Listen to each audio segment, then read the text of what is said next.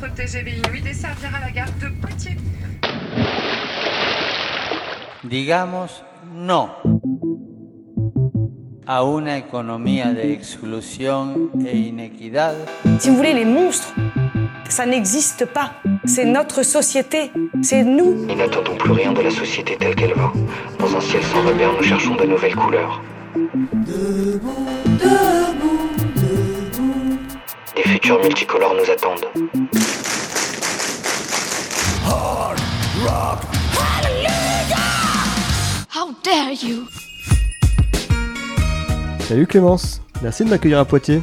Ouais, salut, avec plaisir. Comme c'est la première fois que tu viens me voir, euh, je me disais qu'une petite visite de la mairie et une rencontre avec Madame la maire, ce serait pas mal. Ah ouais, rien que ça. Mais c'est vrai que t'as tes entrées ici, toi, non? D'ailleurs, il serait peut-être temps que tu fasses ton coming out pour nos auditeurs et nos auditrices. Ouais, ok, c'est vrai. Depuis juin 2020, je suis élu de la ville de Poitiers, conseillère municipale écologiste dans la majorité de Léonore Monconduit. Ah ouais, donc pas très impartial. Non, mais en même temps, on n'a jamais vraiment caché d'où on parlait. hein. Et puis, euh, vu qu'on risque de repartir pour 5 ans d'inaction climatique et écologique, je me disais que ça pouvait être pas mal d'aller discuter avec une personnalité politique pleinement engagée sur ces enjeux-là. Allez, ça me va. On y va. Alors Clémence, on est où là? Là, on est dans la cour arrière de la mairie. Et donc, on va rentrer. La porte est ouverte. Et donc, c'est au troisième étage.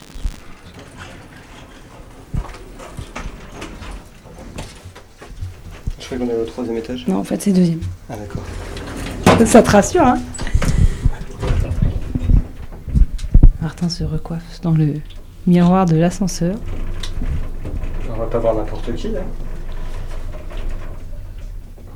on a rendez-vous avec Madame la maire à 18h. Elle arrive. Merci. Vous vous installez. Bonjour Léonore Monconduit. Bonjour Léonore. Bonjour. Léonore, tu es depuis 2020 euh, maire de Poitiers, à la tête d'une majorité euh, plurielle avec des écologistes, des communistes, Génération.s et puis un certain nombre de citoyens euh, non encartés. Aux origines de ton engagement en politique, il y a ton engagement chez les éclaireuses et les éclaireurs unionistes de France, donc qui est le mouvement de scoutisme protestant. Comment cette expérience au sein d'un mouvement de jeunesse t'a formé à prendre une responsabilité politique qui plaisait ces jeunes, puisque tu as été élue conseillère régionale à 25 ans et maire à 30 ans? Euh, la pédagogie scout est une, est une pédagogie intrinsèquement fondée sur la confiance en euh, la capacité de chaque enfant à progresser et à trouver sa place dans le groupe. Et en fait, euh, dès le plus jeune âge, on m'a fait confiance. Dès le plus jeune âge, on m'a donné des responsabilités. Quand on est louveteau, eh bien, à partir de, à partir de 11 ans, on a une responsabilité dans l'équipe. Ensuite, aux éclaireurs, on a, là encore, on devient pilote. Et ensuite, à 18 ans, on devient animatrice d'enfants. Enfin, j'ai toujours été accompagnée avec bienveillance pour prendre des responsabilités et toujours euh, les personnes qui nous encadraient m'ont fait comprendre que, euh, euh, j'étais capable de prendre des responsabilités et qu'il fallait que j'ai confiance en moi pour le faire et en tout cas que le groupe me faisait confiance pour le faire. Ce qui fait que j'ai toujours... ce cadre bienveillant fait que j'ai toujours osé en fait m'engager et, à tel point que du coup euh, j'avais un de mes formateurs Bafa dont je me souviens très bien qui m'a dit attention en fait le scoutisme c'est super mais ça ne prépare pas à la vraie vie. La vraie vie c'est pas bienveillant comme ça. Mais en fait je pense que j'ai pas tenu compte de cette alerte et je j'ai la chance d'avoir osé euh, prendre des responsabilités euh, saisir des opportunités sans avoir trop peur parce que de tout temps dans la pédagogie scout j'avais été accompagnée pour le faire. Et après je pense que le scoutisme m'a aussi donné euh, euh, une forme de sensibilité politique particulière, d'une part euh, dans la- l'attachement au collectif. Euh, c'est une pédagogie fondée sur la vie en groupe, l'apprentissage de la vie en collectif, et ça, ça me reste vraiment dans la manière de faire politique. Et puis la sensibilité à, l'écologie vient aussi, je pense, du fait d'avoir été euh, éduqué dans la nature, éduqué au respect de la nature, à vivre avec le rythme de la nature, et ça nourrit clairement ma, ma fibre écolo aujourd'hui. Et euh, pour autant, en partant du scoutisme avec des valeurs et des méthodes d'action communes, on n'arrive pas toujours euh, au même type d'engagement politique. hein. Il y a plein d'anciens scouts qui sont engagés en politique, mais ils ne sont pas tous chez les écolos. Qu'est-ce qui, toi, t'a fait passer le pas de prendre ta carte dans un parti politique et de franchir cet engagement euh, partisan? Mon premier engagement, c'est vraiment celui de l'éducation populaire, dans le cadre du scoutisme ou dans d'autres espaces. euh, j'ai toujours, je pense que j'ai coché à peu près toutes les cases de ce qui fait l'engagement pour les jeunes. Donc j'ai été au conseil communal des jeunes de Poitiers, j'ai été au conseil de la vie lycéenne, j'ai été dans les instances euh, étudiantes, dans les mouvements étudiants. Euh, et donc c'est vraiment l'associatif et l'engagement dans ces instances-là qui a nourri mon parcours. Euh, et puis, euh, j'étais assez méfiante vis-à-vis des partis parce que j'avais très peur du côté carcan imposé euh, et du coup, incapacité à penser par soi-même. Et puis, en fait, je me suis rendu compte de. Enfin, deux choses en fait. J'ai eu envie, au bout d'un moment, je me, je me suis rendu compte des limites de l'action associative. Alors, non pas. J'avais envie moi-même d'expérimenter autre chose après avoir testé tant d'espaces d'engagement, même très jeune, mais j'avais envie de franchir le pas de l'engagement politique pour, euh, par curiosité avant tout. Et puis on m'a tendu la main aussi. Là encore, j'ai eu vraiment de la chance dans mon parcours qu'on vienne me chercher. J'étais euh, reconnue euh, dans mon petit milieu, mais pour mes engagements associatifs. Et aux élections régionales de 2015, euh, ils cherchaient des profils de jeunes, de femmes. Et donc ils m'ont proposé d'être d'être candidate. J'ai dit oui. Et de fil en aiguille, je- j'ai ensuite adhéré au parti et je me suis rendu compte là, depuis, de tout ce que ça pouvait apporter en termes de cadre collectif, en termes de formation. Il y avait plein de choses sur lesquelles j'avais pas forcément d'avis a priori. Grâce au cadre collectif proposé par mon parti, maintenant je sais euh, me positionner sur plein de sujets. Euh, et puis l'écologie, c'est venu. Enfin, je pense qu'aujourd'hui, euh, comme le dirait Cécile Duflot, euh, dès lors qu'on a un cerveau et qu'on connecte les fils entre eux, on est écolo, quoi. C'est-à-dire que c'est un côté un peu rationnel, le constat, il y a un problème, donc il faut agir. Aujourd'hui, le problème majeur auquel doit faire face l'humanité, c'est les, les problèmes climatiques et, et de la biodiversité. Donc la solution, c'est l'écologie. Enfin, c'est un choix de raison pour moi. Et donc, si tu es devenu euh, maire de Poitiers, c'est parce que tu as été choisi pour être à la tête de la liste citoyenne qui était intitulée euh, Poitiers Collectif et qui se présentait comme une alternative citoyenne ouverte et démocratique. Avant de nous parler de cette aventure, à, à quoi souhaitiez-vous être une alternative? Poitiers collectif ne s'est pas construit comme étant en opposition à autre chose et certainement pas en opposition vis-à-vis des partis. Euh, Poitiers collectif, donc ce mouvement citoyen a été euh, lancé par un groupe de citoyens dont je faisais partie, mais euh, dont la majeure partie était plutôt réticente euh, aux formes d'engagement conventionnelles dans les partis pour les raisons que j'ai pu, que pu évoquer tout à l'heure. Et, et en fait, on, on est parti de cet état des lieux, de cet état de fait. Aujourd'hui, les partis suscitent de la méfiance. Aujourd'hui, euh, il y a beaucoup d'abstention. Aujourd'hui, on a une image plutôt négative euh, de, la participation euh, en politique. Et pourtant, et pourtant, la politique est indispensable pour changer le système et pour reprendre la main sur notre vie collective. Et donc, il s'agissait de trouver des manières de faire politique qui permettaient de dépasser cette méfiance vis-à-vis des, des formes traditionnelles d'organisation politique. Donc, c'était une alternative au cadre imposé euh, des partis avec la recette unique euh, euh, imposée depuis le national et sans, ouverture en fait vis-à-vis de celles et ceux qui étaient réticents vis-à-vis de ces modèles-là. C'était plutôt un dépassement qu'une opposition à un autre modèle en fait.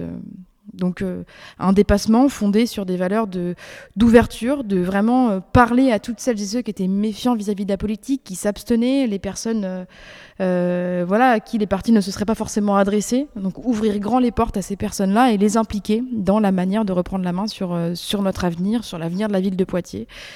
Et, donc, et donc Poitiers Collectif, un mouvement local par Poitiers, pour Poitiers, qui n'a pas d'autre vocation que celui de faire vivre la politique à l'échelle locale et en particulier à l'échelle municipale. Euh, on a fait la démonstration que ça pouvait euh, fonctionner, en tout cas pour gagner une élection, ça pouvait fonctionner. Et le faire durer, c'est un autre défi, mais euh, voilà. Et pour, euh, en restant un peu sur, la campagne, pour euh, justement mobiliser ceux qui avaient envie de faire de la politique mais qui étaient loin des partis, Poitiers Collectif a mobilisé largement les outils de l'éducation populaire. hein. C'est un peu ton, ton ADN, mais il est partagé par euh, plein d'autres. Est-ce que tu peux nous expliquer concrètement comment ça se passait, cette campagne ouverte dont tu viens de parler? L'éducation populaire, c'est une intention, celle d'être euh, vraiment ouvert à toutes et à tous, et celle de vraiment permettre à chacun de participer à, euh, à la construction d'un projet pour sa ville. Mais ça, ça se décrète pas, ça se construit. Et l'éducation populaire, c'est avant tout euh, des méthodes. C'est aussi des méthodes en tout cas. Et donc la campagne de Poitiers Collectif s'est structurée sur deux ans avec des étapes très claires qui étaient un chemin en fait rassurant pour les gens qui les guidaient dans, vers quoi on va, où est-ce que je peux participer, dans quelle étape on est. Donc un an pour construire le projet de manière complètement ouverte avec des groupes de travail qui étaient euh, pilotés par les gens de, Poitiers, Collectif avec des, des guides, euh, des outils euh, qui étaient mis à leur disposition, mais une confiance en le fait que chacun pouvait s'approprier l'animation d'un groupe. Donc un an pour construire un projet de manière complètement ouverte sur la ville et participative. Ensuite six mois pour désigner l'équipe. Et ensuite, euh, la désignation de la tête de liste. Euh, Donc notre, petit euh, slogan, c'était le projet avant les têtes, les têtes avant la tête et la tête au service du collectif. Donc c'est aussi une méthode qui s'est déclinée dans le temps. Et avec un autre principe qui nous tenait à cœur, c'est que l'ensemble des décisions euh, devaient euh, être prises publiquement lors de plénières publiques réellement ouvertes à toutes et à tous. Donc on avait une plénière tous les mois ou tous les 15 jours selon le rythme de la campagne. Et donc lors de ces réunions qui étaient vraiment ouvertes à toutes et à tous, on a pu euh, voter le programme, euh, faire des débats sur ce qui était clivant dans le programme, par exemple le bus gratuit, par exemple la fermeture de l'aéroport. Euh, on a pu aussi désigner notre équipe de candidats publiquement et même j'ai été désignée par le biais d'une élection sans candidat et cette élection sans candidat a duré 5 heures. C'est faite en public et en live sur les réseaux sociaux, donc on a poussé assez loin le concept de la transparence quand même. Mais c'était pour nous un, important pour donner des gages de il n'y a pas d'opacité dans notre projet et que la politique c'est pas forcément de l'opacité et on s'est vraiment acharné à faire des des comptes rendus, des restitutions de même les négociations stratégiques d'accords entre parties par exemple où on t'imagine que ça peut être que décidé entre trois ou quatre personnes dans un bureau. Non, on a rendu public nos discussions, on a fait voter publiquement cet accord. Et donc le côté euh, ouvert à toutes et à tous et public, c'est vraiment des principes qui ont guidé euh, notre campagne. Mais justement, on parle de l'élection sans candidat qui t'a amené à la tête de cette liste. Est-ce que c'est pas un peu contradictoire que finalement cette liste citoyenne choisisse une personne qui est déjà élue, encartée dans un parti politique? Euh, ça a fait l'objet d'un long débat. Euh, j'étais clairement pas, euh, pas la seule à avoir été. Enfin, une élection sans candidat, c'est une méthode très cadrée qui permet de faire émerger un, deux, trois profils et ensuite on doit identifier euh, profil par profil les objections qui se posent et tenter de les lever. Et par rapport à mon profil, c'est vrai qu'il y a eu un débat assez euh, houleux parce que j'étais pas le seul profil euh, identifié. Et c'était la question de risque-opportunité. quoi. Le risque, c'est-à-dire que oui, est-ce que quelqu'un qui est déjà élu, qui est adhérent d'un parti, incarne vraiment le renouvellement qu'on veut voir arriver au pouvoir? Et en même temps, enfin, et en même temps, c'est dire à quel point on avait quand même bousculé les codes, parce qu'à l'époque j'avais 29 ans, donc en venir à se demander est-ce qu'une jeune femme de 29 ans bouscule suffisamment les codes par rapport à notre méthode, c'était... euh, euh, c'est assez drôle à- quand on y repense quoi. Mais euh, donc ce qui a finalement fait que ma candidature a été poussée c'est parce qu'effectivement une jeune femme à Poitiers ça ne s'était jamais vu à la mairie et puis que le groupe avait déjà une certaine euh, existence ça fait un an et demi qu'on travaillait on avait quand même une approche assez rationnelle de la politique aussi euh, et que porter quelqu'un d'absolument inconnu euh, sur la scène euh, locale, ça aurait été plus difficile euh, de remporter la mairie et on était vraiment là pour gagner. Et donc, on a apporté collectivement un certain nombre de garanties sur le fait que l'incarnation, par exemple, de la liste ne devait jamais être individuelle. Et donc, pendant toute la campagne, j'ai quasiment jamais porté toute seule la, la liste. On a donné des garanties sur le fonctionnement collectif des décisions, sur le fait qu'aucune décision structurante ne devait être prise seule par la maire et on s'y tient. Donc, euh, on a vraiment fonctionné euh, collectivement pour dépasser ces objections-là. Et, et en fait, c'est ça qui, c'est ça qui caractérise aussi Poitiers Collectif. Et c'est ça qui, à mon sens, est une, euh, devrait caractériser le milieu politique aujourd'hui. C'est ne pas construire contre les partis, mais construire une complémentarité intelligente entre ce qui fait la force des partis, la structuration, la formation, un socle idéologique solide, et ce qui fait la force des mouvements citoyens, l'ouverture sincère à toutes et à tous, la spontanéité. euh, et tout ça. Et justement, ça fait deux ans que tu es maire aujourd'hui de, Poitiers, donc avec euh, l'équipe qui a été élue, dont euh, Clémence. Comment est-ce que vous arrivez à, faire perdurer tout ce que vous avez expérimenté pendant la campagne, donc, qui était un moment, où vous deviez vous sentir un peu plus, enfin assez libre en tout cas, et maintenant il y a un peu plus de carcan institutionnel et tout simplement l'exercice du pouvoir aussi. Euh, comment est-ce que tout ce que vous avez expérimenté se, confronte à ça et vous arrivez à le faire perdurer justement? Alors c'est un vrai défi. Et contrairement à ce qu'on peut intuitivement penser, euh, c'est beaucoup, plus compliqué. Euh, ça demande plus de rigueur de fonctionner en collectif avec une forte délégation aux élus que de fonctionner de manière pyramidale avec une personne qui décide de tout en haut. Donc on est vraiment depuis deux ans maintenant on, tient bon sur les principes de, forte délégation aux élus, euh, de, de fortes décisions collectives, c'est-à-dire que vraiment toutes les décisions structurantes relatives à la conduite de notre mandat, elles se prennent euh, collectivement. Enfin, j'ai vraiment pas le sentiment qu'il y a eu des choses qui se soient passées autrement. Euh, mais c'est vrai que c'est un défi d'adapter d'une part l'impatience de jeunes élus au rythme institutionnel et au rythme des politiques publiques. C'est un défi de passer à une liberté totale, en effet, à, euh, je dirais pas un carcan, mais un cadre institutionnel et démocratique imposé. Euh, donc ça demande du temps, ça demande beaucoup de méthode et beaucoup de rigueur. Et je dirais pas qu'on est encore dans un processus totalement achevé, mais on avance petit à petit en tentant d'embarquer l'administration euh, aussi euh, dans ce mouvement-là, de les convaincre de la pertinence de travailler comme ça. Euh, voilà, c'est un chemin, je pense, qui va nous sur lequel on va marcher tout au long du mandat, en fait, pour euh, petit à petit avoir vraiment une appropriation collective euh, dans l'administration et même au niveau du territoire de euh, cette culture commune. Et justement, en termes de culture commune, euh, il y avait l'alternative démocratique aussi, hein, euh, pour euh, apporter une réponse à cette crise démocratique, face à laquelle on peine un peu à trouver quand même des solutions qui passent dans ce cadre institutionnel.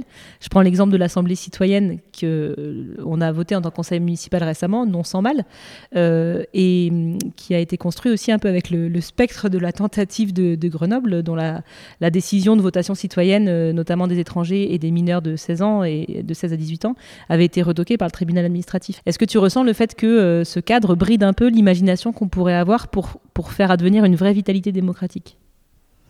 Ce qui guide mon action politique et ce qui guide notre action politique à Poitiers, j'ai l'impression, c'est vraiment le fait de redonner confiance en la politique au sens large et en le pouvoir d'agir de chaque citoyen.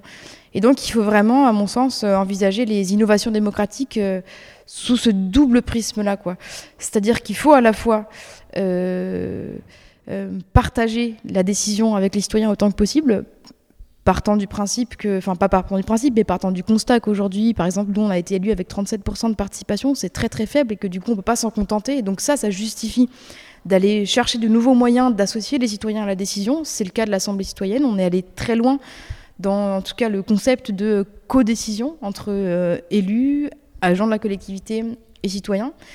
Euh, donc il y a vraiment l'objectif d'expérimenter de nouveaux modes de décision, mais tous ces outils d'innovation démocratique, je les vois aussi comme des outils d'éducation populaire qui sont vraiment euh, à même de remettre les gens dans le, dans, le, dans le mouvement de la participation citoyenne. Si on les fait participer à des décisions, même à plus petite échelle, enfin il y a l'Assemblée citoyenne, il y a aussi les budgets participatifs, il y a aussi, euh, enfin en gros nous on est tout le temps dans les, dans les réunions publiques à différents niveaux de participation citoyenne, mais si on remet les gens en mouvement, si on leur redonne confiance en le fait qu'ils peuvent agir, eh bien, ils peuvent reprendre confiance, y compris en euh, le système de démocratie représentative, qui n'est, à mon sens, pas à, totalement au système de, de démocratie plus directe tel qu'on essaie de l'expérimenter avec l'Assemblée citoyenne.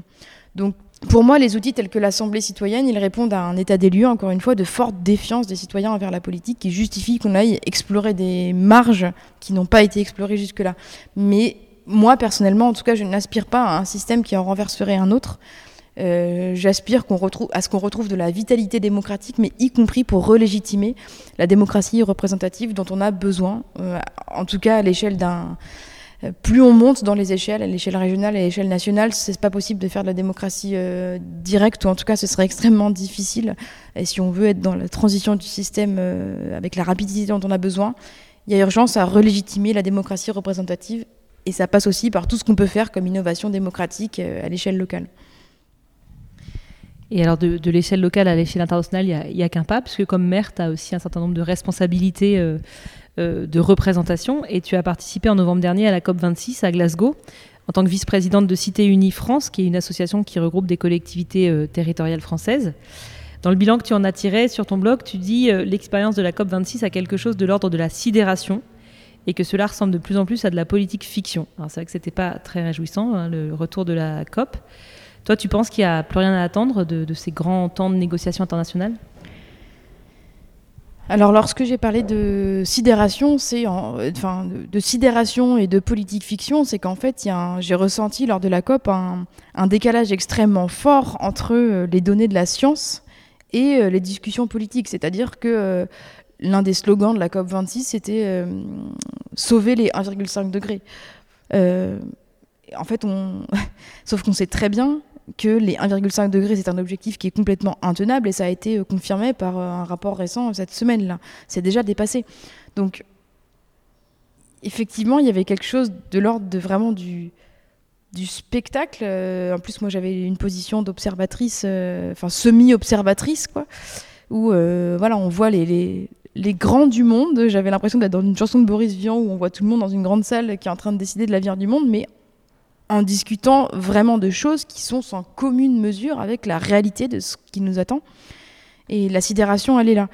Euh, mais pour moi, ça ne délégitime pas l'espace des COP. En fait, les COP, si on prend les choses très simplement, c'est euh, on a un problème, donc on se met autour de la table pour essayer de le résoudre. Et je pense que c'est ce que feraient beaucoup de gens censés dans une situation similaire. Euh, et cette, euh, ce réflexe, il est le bon. Euh, le problème, c'est que les gens autour de la table n'ont pas du tout envie que les choses changent. Euh, en tout cas, pas assez. Enfin, et donc, euh, il ne faut pas changer le système des COP. Je pense au contraire qu'il faut les renforcer, les relégitimer et rendre plus contraignants ce qui sort des COP. Mais il faut surtout changer les personnes autour de la table et faire en sorte que eh bien, ce, ces personnes-là soient euh, euh, volontaires dans le fait de coopérer à l'échelle internationale, soient engagées euh, dans le fait d'agir à la hauteur des enjeux. Et c'est ce qui fait que je, m'engage avec, euh, mes, collègues élus à changer le système et à prendre le pouvoir euh, au, niveau, au niveau politique, là où on peut agir.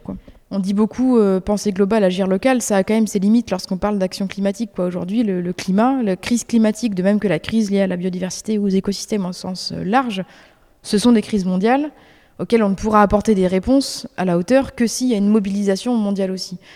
Et donc il faut absolument continuer à, à faire vivre ces espaces de diplomatie internationale et on... c'est pas parce que c'est difficile qu'il faut les abandonner et se concentrer uniquement sur des actions individuelles ou extrêmement à la marge. Non, on a vraiment besoin que ces espaces-là soient investis et qu'ils soient dotés de prérogatives fortes. Quoi. Juste qu'on peut rappeler que les, les, si les engagements qui ont été pris à la COP26 de, de Glasgow sont respectés, on est à plus de 3 degrés de, de réchauffement. Ah oui, oui, oui, oui. oui, oui. et on n'a pas engagé l'adaptation sérieusement encore. Donc... Mais c'était... Ouais, bon. Je pourrais parler des heures de la COP26. Ça devait être une expérience assez intense. Et, et c'est vrai que c'est ça qu'il faut tenir, enfin, ce, niveau global et en même temps, toi, ton niveau d'action aujourd'hui, il est municipal. Et dans, dans ton discours d'investiture euh, du premier conseil municipal, tu disais Nous ne réglerons pas tous les problèmes du monde à Poitiers, mais pour ce qui dépend de nous, nous aurons fait de notre mieux et nous pourrons en être fiers. Concrètement, faire de son mieux, alors c'est une phrase qu'on retrouve beaucoup hein, dans le scoutisme, notamment au moment de, sa promesse, on se refait pas. Euh, mais ça veut dire quoi en fait? Faire de son mieux dans une ville de moyenne française de 90 000 habitants, dans un pays où l'État a été condamné pour inaction climatique? Euh, oui, alors c'est vrai qu'on pourrait, euh, on, se le demande souvent. Finalement, on a un peu l'impression d'être une aiguille dans une botte de foin, quoi. Un colibri pour reprendre une image un peu éculée, pardon. Mais il y a deux dimensions pour moi. Il y a la première, on a besoin euh, d'éclaireurs. Euh, encore une image scout, pardon, on se refait pas, hein, mais euh, on a vraiment besoin de gagner la bataille culturelle avant tout. Et si on aussi petit qu'on soit, si on ouvre la voie et si on montre que des changements sont possibles, on aura des éléments de preuve à apporter et on peut embarquer bien plus largement que les gens qui habitent à Poitiers et qui bénéficient positivement, je l'espère, de nos politiques. Donc, dans, à Poitiers comme dans d'autres villes, euh, on, voilà, on ouvre la voie et on peut, euh, on peut embarquer et contribuer vraiment au changement de culture qui est indispensable pour que euh, l'attente citoyenne soit plus forte que l'inertie politique, notamment au niveau national, et qu'on impose ce changement euh, parce qu'il sera très attendu des citoyens et parce qu'il aura fait ses preuves, fait les preuves de sa capacité à changer euh, positivement la vie des gens au niveau local. Après, c'est un peu moins drôle, mais euh, plus, le changement climatique va avancer, plus j'ai l'intuition que euh, les échelons locaux, et en particulier l'échelon des communes, va prendre de place dans euh, le fait de pouvoir euh, préserver le cadre de vie des gens. Et plus on va être dans l'adaptation, dans la résilience face aux crises, plus ça va nous revenir à nous, élus locaux, de protéger la population face aux effets de ces crises. Ça fait partie des, propos que je tenais lors de la COP26 notamment. Les collectivités, on n'est pas juste là pour dire euh, coucou, on existe, on est là aussi parce que lorsqu'il y a des crises, euh, eh bien, qui est-ce qui est en première ligne pour agir? Ce sont les maires. Lorsqu'il y a des, inondations monstres dans le sud de la France, lorsqu'il y a euh, enfin voilà, des, catastrophes liées au changement climatique, ce sont les maires qui sont là en train d'aller dé, dé, déblayer, en train d'aller faire de l'approvisionnement en eau. Enfin là, c'est un peu, un peu catastrophiste, mais mais vraiment, j'ai l'intuition que notre rôle est amené, à, le rôle des villes est amené à se renforcer à mesure que le changement climatique va avancer et à mesure qu'on va devoir vraiment construire la résilience de nos territoires face à ce, contexte évolutif et dégradé, quoi. On sent à t'écouter dans, ta pratique du politique une envie d'embarquer euh, largement les citoyens et les, citoyennes. Euh, pourtant, l'urgence écologique nous appelle à prendre des décisions euh, radicales et des décisions qui peuvent crisper. Un exemple, mais tu l'as cité toi-même au moment d'évoquer le, programme de Poitiers collectif, c'est la fermeture de l'aéroport du territoire Grand Poitiers. Quand on voit que la, su la, suppression de la subvention annuelle de, quelques milliers d'euros à l'aéroclub de la ville a, suscité a déjà suscité un, un tollé, ça ça questionne sur, euh, sur ces décisions qui, sont nécessaires à, prendre. Ou est-ce que, alors déjà, pour nous éclairer, euh, est-ce que tu peux nous dire où vous en êtes de la fermeture de l'aéroport euh, deux ans après à l'accession à la mairie? Et est-ce que tu penses toujours, avec cet exercice du pouvoir, qu'il est possible de concilier, et là je, je, cite une expression que tu dis souvent, une radicalité de fond aux responsabilités et une forme qui embarque tout le monde? Aujourd'hui, je pense que la vraie radicalité, elle est dans le fait d'essayer de changer le système et donc de composer avec la complexité du système tel qu'il existe au niveau institutionnel. Euh, on peut parler des mouvements comme euh, Extinction Rébellion, comme les mouvements climat. Ils portent des propos très radicaux, ils portent des mobilisations très radicales et qui sont indispensables pour faire progresser les choses. Quand on voit euh, Notre-Dame-des-Landes, par exemple, clairement, la victoire a été obtenue grâce à un mouvement radical. Mais je considère qu'aujourd'hui, au regard de l'urgence, investir le champ des institutions en, composant avec ces contraintes, c'est aussi une forme de radicalité puisqu'on vise à toucher le plus grand nombre et à avoir un impact le plus fort possible. Donc euh, je n'opposerai pas les moyens d'action euh, les uns avec les autres. On a besoin de tous les champs pour, euh, pour gagner la bataille, et notamment la bataille écologique. On a besoin de l'action individuelle, on a besoin de l'action de la société civile, on a besoin de l'action politique qui change le système. Donc oui, je pense toujours qu'on qu peut qu'on peut concilier euh, radicalité euh, du fond et euh, douceur de la forme, et même que c'est un moyen nécessaire pour avoir un, impact fort. Pour, re pour revenir sur la question de l'aéroport, lorsqu'on est aux responsabilités, il y a déjà un principe de, réalité pardon, qui, s'oppose à nous, c'est-à-dire qu'on est rarement les seuls décisionnaires pour un sujet aussi, aussi fort que celui-là. Clairement, on n'est pas majoritaire. La ville de Poitiers ni même la communauté urbaine de Grand Poitiers est majoritaire dans, euh, dans l'organe qui dirige l'aéroport, donc clairement on ne peut pas décider tout seul.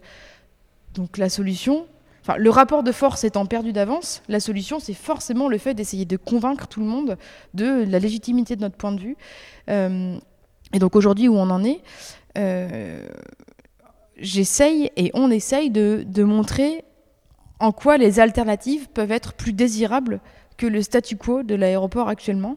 Aujourd'hui, on a un aéroport qui continue à être massivement déficitaire, donc euh, c'est plus de 2 millions d'euros d'argent public par an.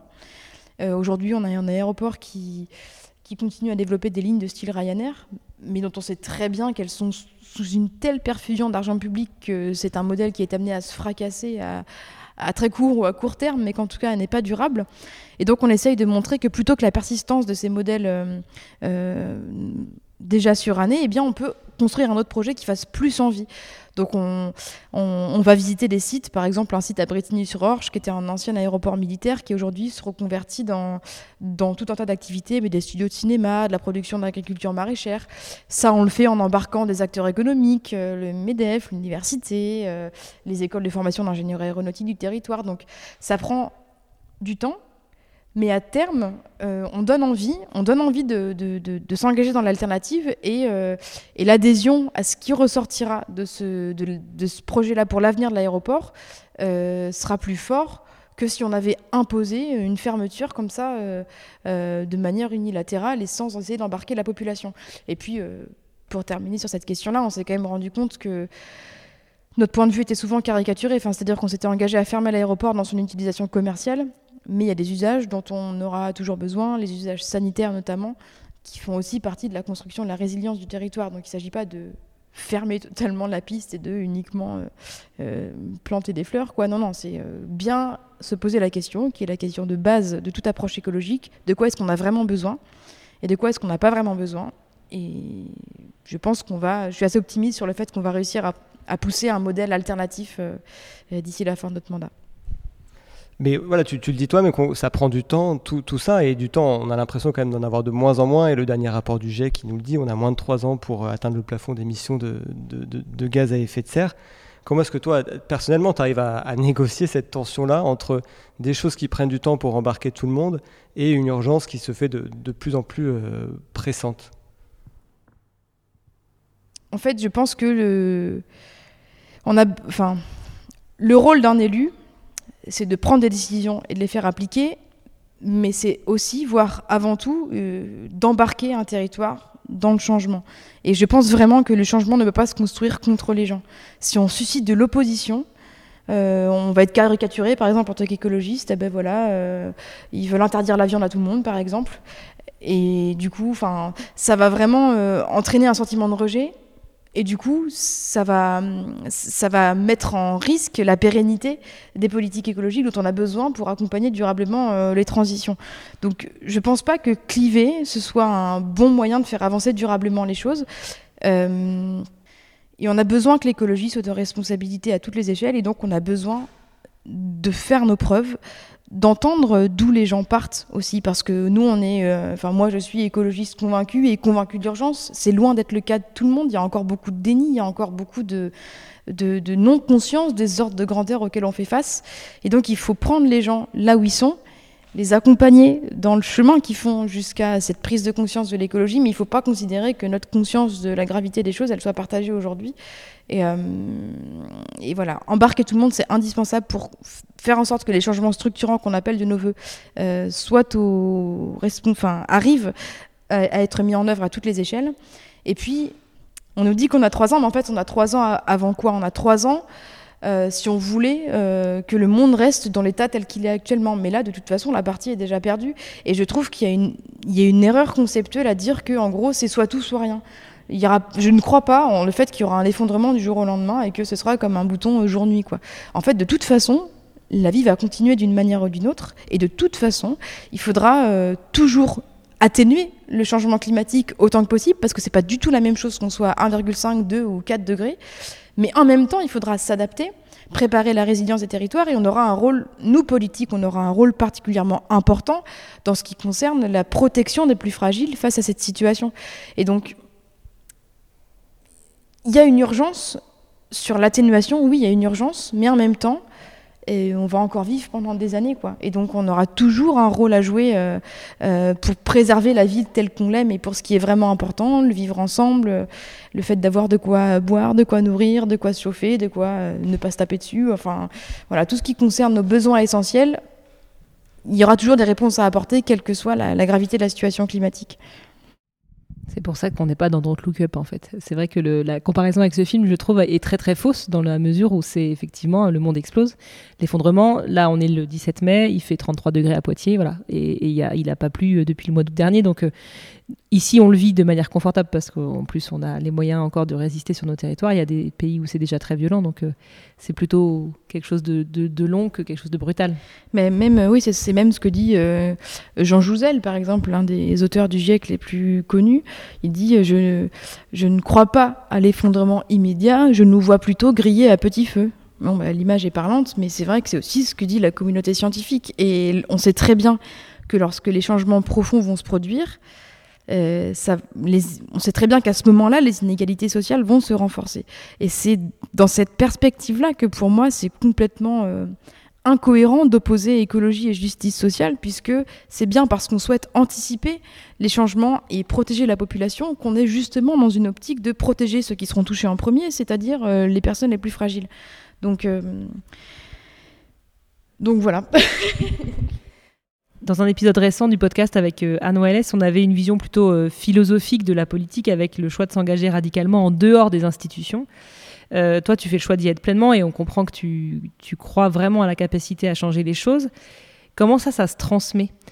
Comment on transmet ce goût de l'engagement politique et le goût de l'engagement plus largement hein, tu, tu, rappelais les 66% d'abstention au moment de notre élection en juin 2020. Comment tu t'arrives à à transmettre cette passion un peu là qu'on qu sent euh, dans, tes propos, mais pour que euh, y en ait d'autres qui aussi euh, se disent j'y vais.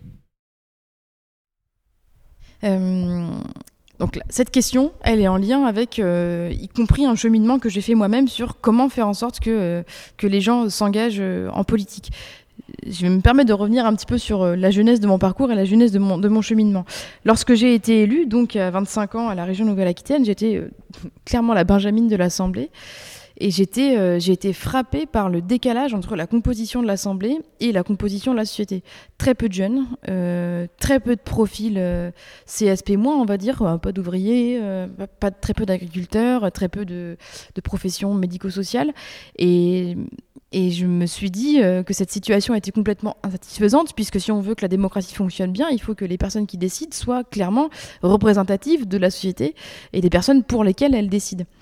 Et, euh, je me suis, du coup, je me suis dit, il faut absolument trouver des moyens de faire le, des ponts entre, euh, entre les institutions et les personnes, et, que ces ponts soient des espaces d'engagement politique qui soient réellement euh, accessibles à toutes et à tous et qui donnent envie aux gens de, s'engager. Et c'est depuis ce moment-là que j'ai voulu voilà, m'engager pour faire des ponts entre notamment les organisations politiques telles que les partis et les citoyens et citoyennes euh, du dehors, pour le dire vite.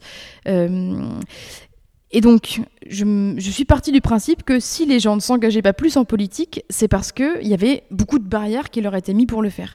Donc, euh, je me suis dit, bon, ben, on va ouvrir grand les portes, et puis, euh, du coup, euh, ça va suffire à ce que les gens s'engagent. Et c'est ce qu'on a fait, notamment avec Poitiers Collectif, avec le principe que j'évoquais tout à l'heure de, de réunions complètement ouvertes.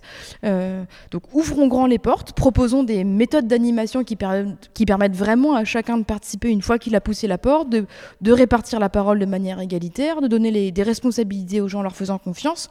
Et ça, ça a marché pour un certain nombre de personnes. Il y a des personnes... Euh, je pense à notre élu en charge des mobilités, par exemple, aujourd'hui. Euh, il est venu parce qu'on avait une super communication sur les réseaux sociaux, qu'il était très actif sur les réseaux sociaux. Bon, bah, dès la première réunion, euh, lui-même le raconte comme ça, on lui a demandé son avis, et puis de fil en aiguille, il est resté. Aujourd'hui, il est vice-président mobilité à Grand Poitiers. Donc ça a marché pour un certain nombre de personnes. mais on s'est rendu compte ensuite qu'avec cette méthode-là d'ouverture, euh, on n'arrivait pas à toucher tout le monde. On touchait un certain profil de personnes. Des personnes euh, plutôt profil cadre, des personnes qui ont fait des études, des, personnes qui avaient 30-40 euh, ans, mais pas forcément d'enfants, ou en tout cas qui avaient la possibilité de passer du temps à faire autre chose. On, s'est rendu compte en revanche qu'on touchait beaucoup moins, ou pas du tout, des personnes qu'on ne voyait pas ou peu en politique, donc très peu d'ouvriers, très peu de personnes qui travaillent dans les services, très peu de jeunes parents aussi. Et en gros, il suffisait pas que les portes soient grandes ouvertes pour que les personnes osent euh, les pousser. Quoi.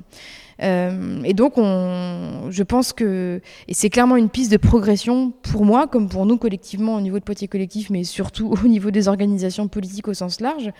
Comment on fait en sorte d'aller chercher les publics dont on veut qu'ils soient en responsabilité euh, à l'échelle locale comme à l'échelle nationale Et clairement, sur la fin de la campagne, par exemple, on s'est rendu compte que sur tout ce qui était quartier politique de la ville, pour le dire rapidement, on n'avait pas suffisamment euh, noué de connexion avec eux parce que nos méthodes étaient sincères, mais pas adaptées à leur capacité d'engagement. Donc sur la fin de la campagne, on a réussi à travailler avec une partie de la jeunesse des quartiers, parce qu'on avait euh, un dénominateur commun qui était la jeunesse, donc une forme de perspective commune. Mais euh, mais c'est une piste de progression permanente. Euh, il faut qu'on réinterroge en permanence nos manières de faire venir les gens à la politique et, euh, je pense euh, à la manière de conduire le mandat comme à, comme à la suite, à la manière de faire évoluer les organisations politiques. et donc vraiment le aller vers, se casser complètement ce qui peut être des, des, des principes politiques, quoi. Enfin, non, pas des principes, mais des des présupposés politiques. Enfin, c'est pas parce qu'on est écolo qu'on doit faire des réunions que dans des tiers-lieux euh, bobo, quoi. En fait, il faut aussi accepter de sortir un peu de sa zone de confort culturel et aller dans là où sont les gens. Euh, et puis aussi, quand même, comment convaincre aussi les gens que, que changer les institutions, euh, c'est cool, c'est faire la preuve, quoi, en fait. Hein, donner des preuves et je suis assez exigeante sur l'efficacité de, la mise en œuvre de notre programme et de nos politiques, sur le fait de tenir la parole euh, qu'on a donnée aux citoyens. Et je pense que c'est aussi parce qu'on montrera qu'on peut changer les choses, qu'on n'est pas forcément dans la gestion, mais qu'on a de l'ambition, que ça donnera envie à d'autres gens de, s'engager, de venir prendre la relève et de venir changer les choses à notre place la prochaine fois. On se dit toujours depuis le début qu'on aura gagné le jour où on sera poussé à la sortie par, euh, par d'autres personnes qui auront envie de s'engager et de prendre notre place à la mairie. Est-ce que cet engagement euh, en politique doit aussi passer par une réhabilitation des, partis? Euh, Là encore, c'est un, défi et c'est un peu un questionnement permanent euh, pour moi et pour nous collectivement. Les partis, encore aujourd'hui, sont un objet de méfiance. Parce que ce qu'on entend des partis, lorsqu'on en parle, c'est surtout les bisbilles au niveau national, c'est machin qui a piqué la place de truc, c'est des positions parfois très tranchées, euh, voire exagérées parce qu'il faut se démarquer. Enfin, c'est c'est souvent déconnecté de la sincérité de ce qu'on peut avoir au niveau local lorsqu'on est militant d'un parti. Euh, et donc, si on veut vraiment ramener les gens à la politique et massivement, on peut pas compter que sur les partis. Il faut vraiment encore, encore aujourd'hui euh, dépasser le cadre des partis. Mais en même temps, on constate, y compris à Poitiers, que c'est difficile de faire une campagne sans le soutien d'un parti et de faire vivre un mouvement collectif de manière pérenne hors cadre des partis. On est à Poitiers dans les réseaux municipalistes, par exemple, euh, c'est-à-dire les réseaux qui, comme nous, ont porté des mouvements citoyens euh, euh, pour changer les choses à l'échelle d'une municipalité, qu'ils soient victorieux ou non. C'est difficile. Il y en a assez peu qui réussissent à faire vivre une dynamique collective au-delà d'une élection. Et donc, je pense que la solution, elle est à trouver dans le, dans le, compromis entre les deux. Les partis doivent entendre avec lucidité la perception qu'en ont les citoyens.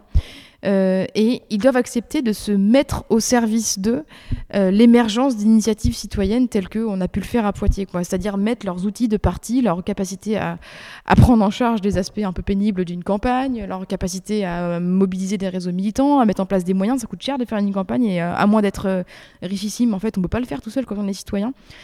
Donc il faut de l'humilité de la part des partis et en même temps, il faut que les citoyens et les citoyennes, euh, enfin, il faut.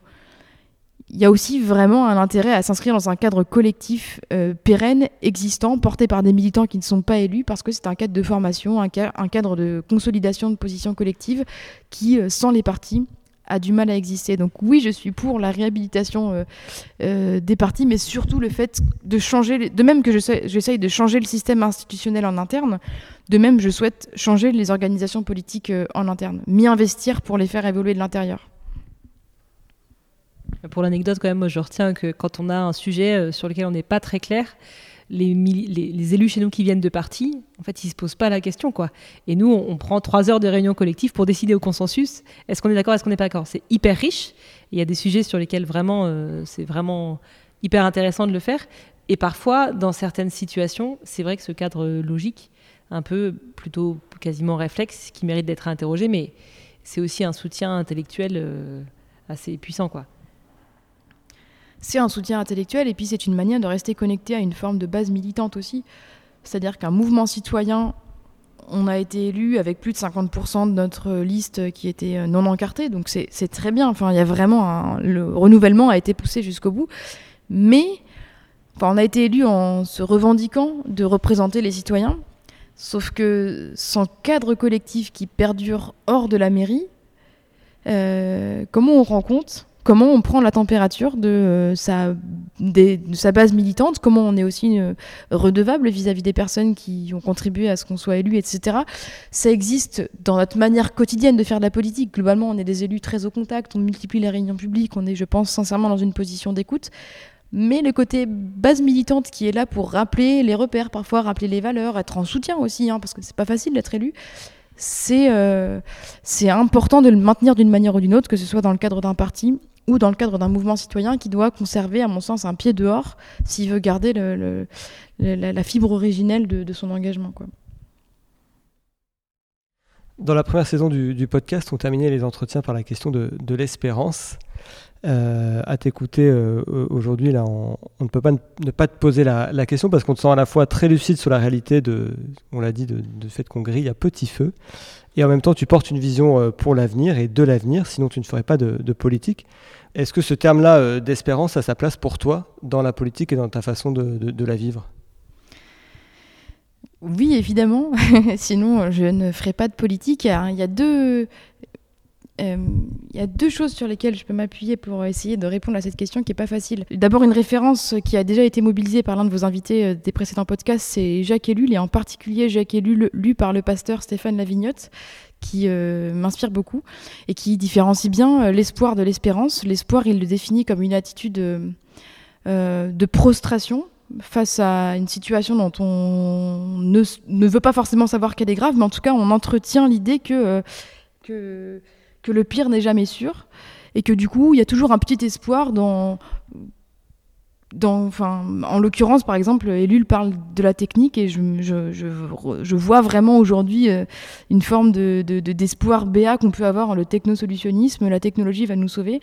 C'est une attitude qui nous incite à la passivité et qui, du coup, euh, pour moi, ne peut, ne peut pas conduire à quelque chose de, positif. Croire que le pire n'est jamais sûr est le meilleur moyen de le faire advenir. Je ne sais plus qui a dit ça, mais en tout cas, ça me parle.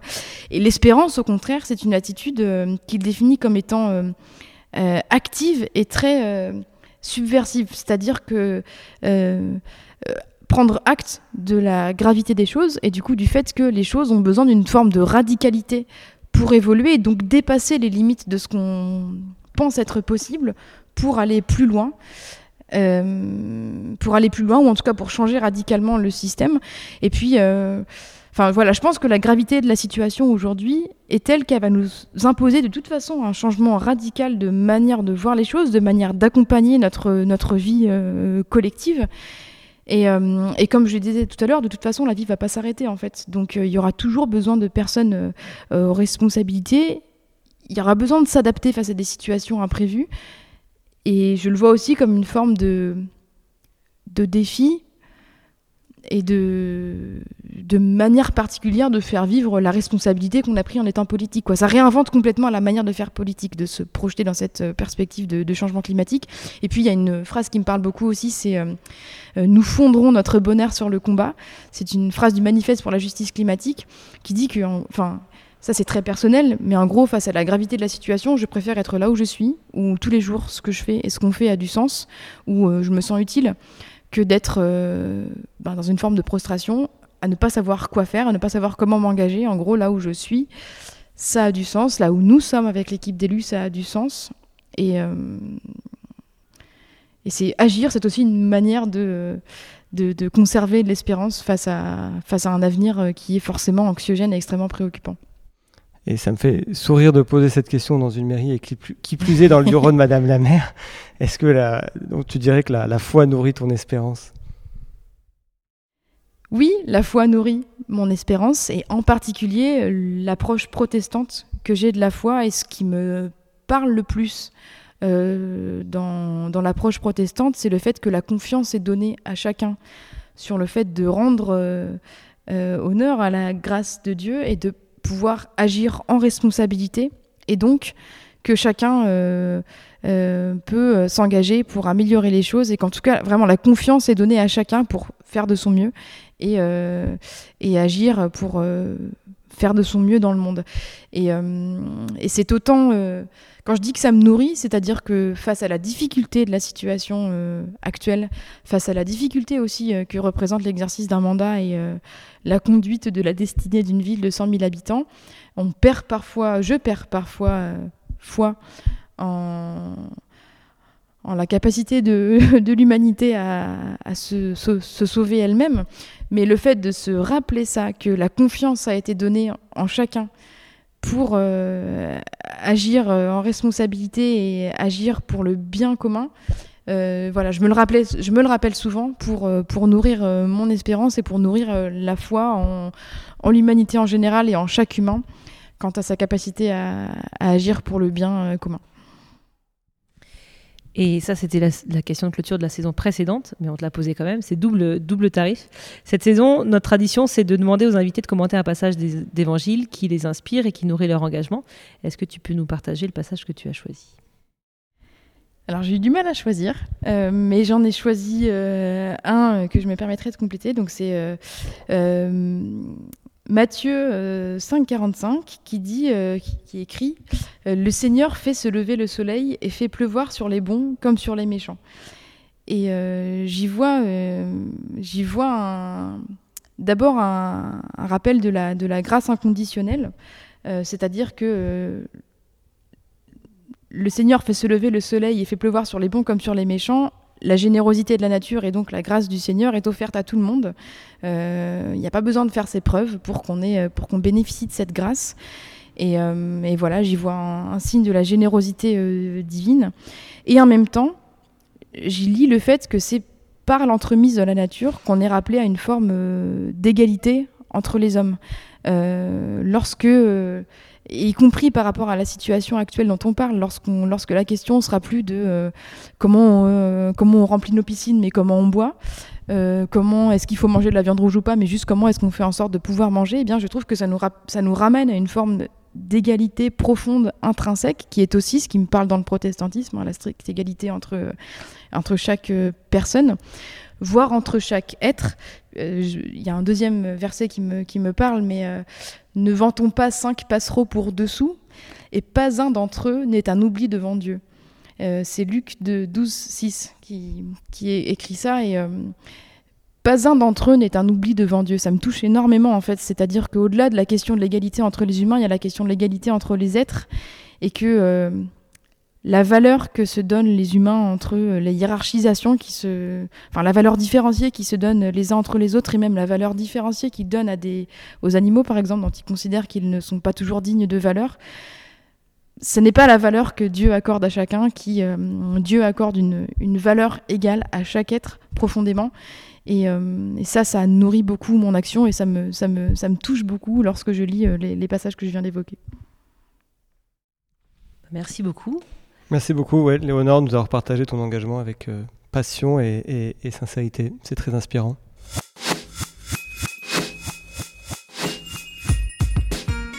Bon, bah, tu t'en es bien sorti, Clémence, t'as su garder ta rigueur journalistique. Ah ouais, tu vois, je savais même pas que j'en avais une. Bon, et alors sinon, si vous avez autant que moi apprécié les propos remarquables de Léonore Monconduit et l'action exemplaire menée par son équipe à la ville de Poitiers, vous pouvez partager cet entretien sur les réseaux sociaux. Et quant à nous, on se retrouve bientôt pour un nouvel épisode qui nous continuera à nous emmener les pieds dans le bénitier. Et d'ici là, cultivons la radicalité.